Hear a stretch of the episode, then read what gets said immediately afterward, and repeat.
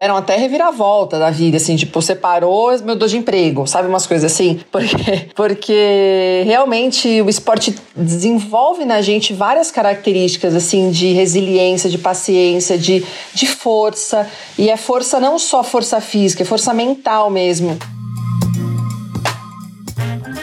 O esporte costuma mudar a vida de quem o pratica com dedicação. Mas a gente sabe, não é fácil engatar. Por isso, se você tem essa vontade, é sempre bom ouvir as dicas de quem já entrou nessa rotina. Essa transformação aconteceu com a ciclista Gisele Gasparotto, com quem eu converso hoje. Ela passou sete anos conciliando o trabalho como corretora de seguros ao de ciclista de alta performance, até que a paixão pelas duas rodas venceu. Eu sou Luara Calvenic e este é o podcast da semana.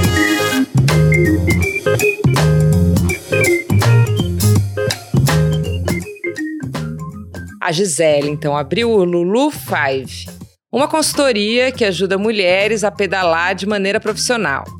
Ela ensina técnicas, organiza pedaladas em grupo no Brasil e no mundo e deixa essas mulheres, essas ciclistas, mais fortes, mais empoderadas na cabeça e no corpo. Se você já pedala, está pensando em entrar nessa ou gostaria de se apaixonar dessa maneira pelo esporte, escuta esse nosso papo. Eu queria começar dividindo com você uma experiência pessoal, né? Eu uso a bicicleta em São Paulo como meio de transporte, não como uma atleta.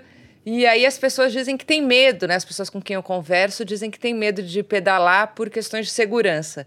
E aí eu digo que à noite, eu, como mulher, me sinto mais segura em cima de, uma bicicleta do que andando a pé, por exemplo, né? Queria que você trouxesse aí um pouco quais os medos e questões das mulheres que você trabalha em relação ao ciclismo. E Lu, eu concordo com você. Eu, quando comecei a pedalar, eu comecei também como mobilidade, né? E não foi no esporte, lá em 2005. E eu também me sentia mais segura em cima da bike do que a pé. É, talvez, eu acho que por isso mesmo, né? De, de você estar numa velocidade mais alta, de você é, não parar, né? Enfim, é, tá ali é, em cima de um veículo, né? Porque no final a bike acaba sendo um veículo, o nosso veículo. Então eu sempre me senti muito mais segura em cima da bike do que a pé. Eu acho que as mulheres, é, a maioria tem medo, mas não medo de assalto, né? Não medo de ser abordada na rua. Eu acho que o medo maior, as mulheres que chegam até a Lulu, é em relação à capacidade, elas acreditarem mesmo na capacidade que elas têm de fazer um esporte, de praticar um esporte. Então isso que a gente acaba desenvolvendo e mostrando mostrando para elas que sim, elas são capazes de fazer qualquer esporte que elas quiserem. Então acho que esse é o medo principal, assim, do novo, do desconhecido, do, de, de não ser capaz, de descobrir que não talvez ah, não é para mim. Então elas vêm com muitos, muitas culturas assim enraizadas, sabe? De, de não posso, de não sou capaz. Então isso que a gente muda, é, que é o mindset assim que a gente muda na, na vida delas. Até porque a, a Lulu tem um approach mais relacionado ao esporte, né? Então eu acho que elas procuram você mais com esse foco, né? Mas o que, e o que, que essas mulheres que você acompanha relatam de transformação, então, na vida pessoal delas depois de um tempo de prática, assim? Tem alguma história que te marcou mais? Ou o que, que você percebe ali? Eu já peguei mulheres que tinham síndrome do pânico e que curaram com esporte, com a bike. É, mulheres que tratam depressão e a bike ajudou nesse processo de, de sair, né, do, do buraco. Situações de família, assim, de, ah, agora minha relação conjugal ficou muito melhor, é, a minha relação com os meus filhos, a minha relação com a minha família, o meu trabalho, elas falam muito assim, relatam que hoje elas têm muito mais coragem, assim, de se posicionar, sabe, em relação ao que elas pensam, em relação a trabalho. Muitas, depois que começaram a pedalar, deram até reviravolta da vida, assim, tipo, separou meu dor de emprego, sabe, umas coisas assim, porque realmente o esporte desenvolve na gente várias características, assim, de resiliência, de paciência, de, de força. E é força não só força física, é força mental mesmo de você conseguir, de repente, se ver fazendo 100 quilômetros, sendo que você nunca imaginou na sua vida que um dia você ia pedalar 100 quilômetros. Então, o esporte acaba desenvolvendo isso na gente. A bike, é, eu acho que muito mais por conta disso, dessa superação, né? Porque todo dia em cima da bicicleta no esporte é uma superação. Então, é, isso acaba deixando a gente mais forte na vida. Então, acho que esse, essa transformação, ela realmente acontece com todas. E é muito legal de ver, né? É autoconfiança, uma pessoa assim, eu vejo muitas mulheres falando, ah, eu não consigo, é difícil, ah, será que vai? Será que vai dar para mim? Será? Sabe aquela coisa de não confio em mim mesma? E depois que elas começam, que elas vão melhorando, vão se desenvolvendo no esporte, elas param de falar isso, né? Elas não falam mais. Elas já começam com um pensamento mais positivo de, tá, é difícil, mas eu vou conseguir. É difícil, mas com treino, com persistência, com determinação eu vou conseguir. E isso são características que a gente leva para vida, né, Lu? Muito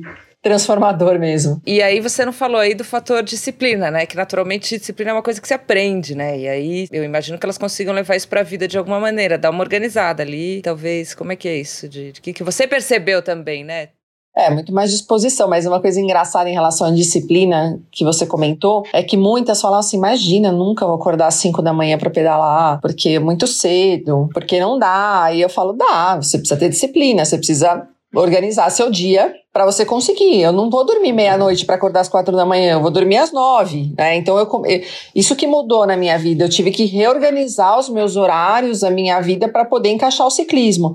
E no final, todo mundo consegue, porque você se apaixona pelo esporte, você quer fazer, aquilo te faz bem, te realiza.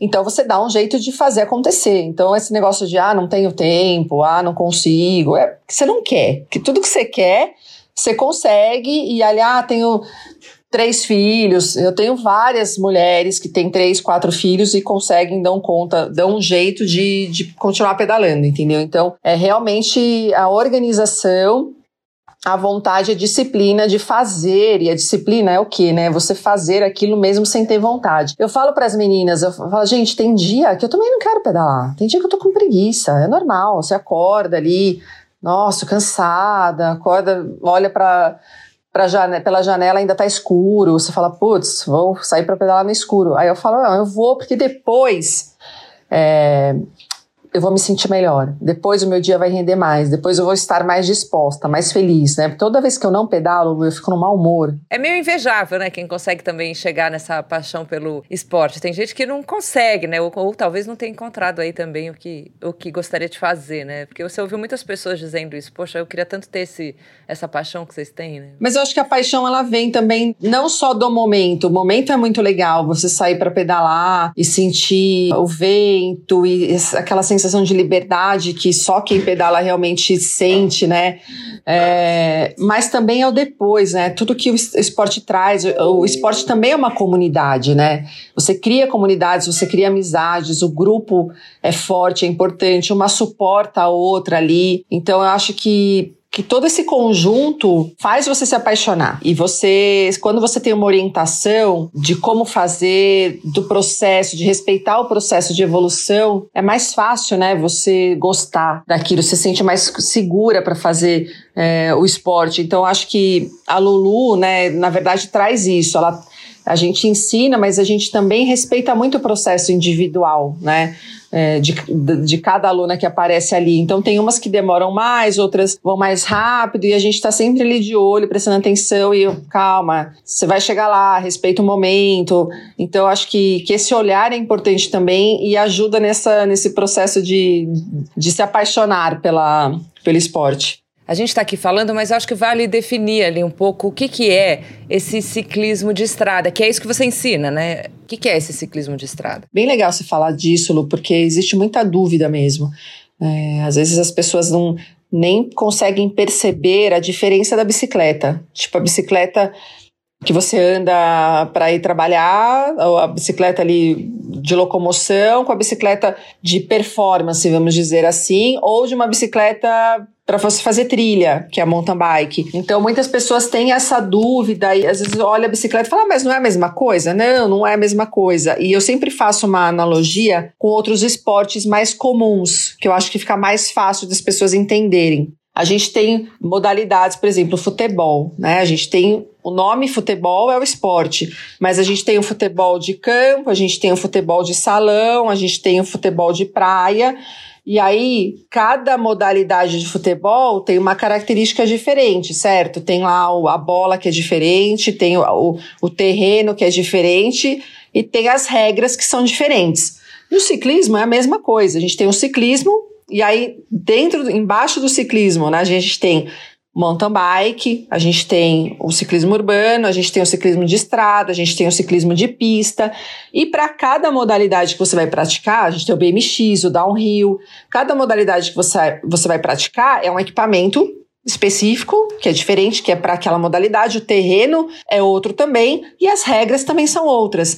Então, eu acho que fica mais simples as pessoas entenderem quando você faz analogia com um esporte mais comum como o futebol. E o ciclismo de estrada, ele é um esporte que você, é, primeiro, o princípio dele é trabalho em equipe. O ciclismo de estrada, você sempre vai depender de outras pessoas para você andar mais rápido, né? E aí você, a gente lembrando aqui das pessoas que é mais comum também de assistir Tour de France, Giro de Itália, vocês veem lá grandes pelotões, várias equipes ali trabalhando juntas para quê? Para aumentar o ritmo do pelotão, aumentar a velocidade do, do pelotão e as equipes trabalhando para que um apenas vença, um da equipe apenas vence. Então ele é um esporte coletivo barra individual, entendeu? Isso é muito louco no ciclismo, porque, por exemplo, no basquete, quando uma, uma equipe ganha, todo mundo sobe no pódio. No ciclismo, quando uma equipe ganha, só o que ganhou mesmo, o que passou primeiro na linha de chegada, sobe no pódio. Mas depende de um trabalho de equipe para ele estar ali, né? Então, é, o, o, princípio do ciclismo de estrada é isso. Isso não quer dizer, o nome, né, ciclismo de estrada, não quer dizer que você vai pedalar na estrada, você vai pedalar no asfalto, em velocidade. Claro, a gente pedala na estrada também,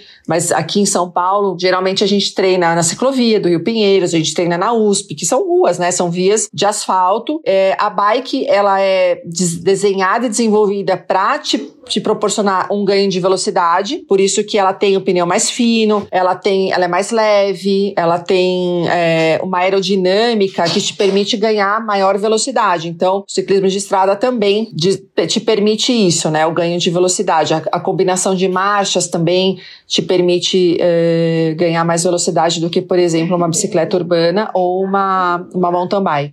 E Gisele, se discute muito é, a questão das ciclofaixas né, nas cidades. Isso é uma coisa que, que a gente pensa e fala sobre. E como é a condição das estradas para o ciclista? O ciclista de estrada, né? Para esse ciclista de velocidade aqui no Brasil. É, aqui é bem complicado. No, a gente não tem, aqui em São Paulo, a gente tem o que salva a gente é a ciclovia do Rio e a USP, que a USP ainda tem um horário limitado para a gente treinar, a gente não pode treinar lá o dia inteiro. E as outras opções são ou rodovias, que eu evito muito, eu já andei muito em rodovia, mas hoje eu evito mesmo, assim, porque eu acho que não vale a pena o risco. Tem algumas estradas, alguns, é, algumas estradas vicinais que a gente acaba é, conhecendo e explorando para a gente praticar o esporte. Então, por exemplo, Estrada dos Romeiros, ali de Santana de Parnaíba até Itu, é uma estrada maravilhosa, todos os, os ciclistas que geralmente praticam esporte vão lá pedalar, é um percurso longo que você pode fazer várias variações assim e fazer um bom volume, bom, boa quilometragem com boa altimetria que a gente chama que é o nível de subida, né, o quanto você sobe ali. Tem a Aldeia da Serra, que também é ótimo, Alphaville é um ótimo lugar para a gente treinar, a gente vai bastante para lá. Isso mais de final de semana, né? Durante a semana a gente acaba ficando mais por aqui mesmo. Agora tem uma, uma iniciativa da CCR que é bem legal, que eu acho que vale a pena a gente falar, com o Fábio, que é o o, presidente da CCR, ele inclusive é ciclista, então ele está fazendo uma, uma ação de desenhar rotas mais seguras para ciclistas, justamente para tentar evitar com que os ciclistas peguem rodovia, né? Porque, na verdade, aqui no Brasil é um pouco solto isso, mas no fundo, no fundo, a gente, se você vai para qualquer país da Europa, é proibido o ciclista andar em rodovia, né? Eles andam em estradas vicinais, aquelas estradinhas é, de mão única, pouco movimentadas, que ligam uma cidade a outra, mas não são grandes rodovias, né? Que é uma vai uma mão, volta a outra, não pode passar caminhão, então geralmente essas essas estradinhas não só passa carro e em baixa velocidade e não passa não pode passar caminhão. Então acaba sendo mais seguro né para a prática do esporte. E aí eles estão desenhando essas rotas para realmente ter a gente ter mais opções de locais para treinar, inclusive com informação. Eu acho que é muito importante, né? Informação de ah, tem uma subida aqui de 5 quilômetros com placas informando quanto tem, como seguir, para onde vai. Então, acho que, que a gente está melhorando nesse sentido de, de traçar rotas e ter mais informação das rotas para quem não conhece. Então acho que a gente está num caminho dessa construção assim que tá legal. Eu inclusive ajudo eles nesse nessa construção de rotas porque eu acho que vai é, ajudar todo mundo. E você acha que todo mundo que pedala de alguma maneira é um ciclo ativista? Não, não. Eu acho que tem, tem diferença. Tem as pessoas que realmente só pedalam pro esporte e, e vão de carro, né, pro, pro treino. Isso acontece. É, tem as pessoas. Eu, por exemplo, comecei é, antes de ser ciclista de é, alta performance, alto rendimento, eu já, eu já usava bike como meio de transporte. Então, o meu caminho foi ao contrário, né? Eu comecei usando como mobilidade e depois entrei no esporte. É, mas muitos já entram no esporte direto, então não, não tem muito essa. O que acontece é o deslocamento, assim, ah, eu vou pro treino, então eu vou de bicicleta. Isso quando a gente tá falando aqui em São Paulo, né? Então você vê as pessoas que começam pelo esporte, elas começam a ocupar mais a cidade com a bicicleta, elas começam a usar a bicicleta mais na cidade verdade isso, isso acontece? Eu acredito que sim. Inclusive, saiu uma pesquisa da Aliança Bike que eles falaram que 60% dos ciclistas que, que treinam, né, eles estão começando a ir pro, pro local de treino de bike. Então isso realmente tem mudado, assim, as minhas alunas, elas começam a ir de carro porque tem medo, porque eh, estão inseguras, mas à medida que elas vão ganhando confiança e segurança, elas começam a ir de bicicleta. Isso acontece muito, ah, esse deslocamento ser de bike.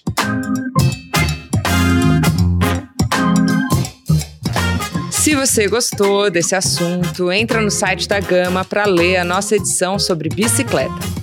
Tem o depoimento de um ciclista que passou a entregar as tortas produzidas pelo pai durante a pandemia e acabou viralizando na internet. A história de pessoas para quem a bike é item indispensável no dia a dia. E uma entrevista com a professora da Faculdade de Arquitetura e Urbanismo da USP, a cicloativista Paula Sampaio. Eu te convido ainda a ouvir as outras edições do podcast da semana. Já passaram por aqui a educadora parental Lua Barros, ela falou sobre parentalidade positiva, a atriz Débora Bloch sobre educação e o cineasta Jefferson D sobre coragem. No site da Gama, no Spotify, em outras plataformas, você escuta esses episódios anteriores. Com roteiro e apresentação de Luara Calvenic, este é o podcast da semana. A cada sete dias, um tema novo para você. A edição de som é da Daisy Vitz. Até semana que vem.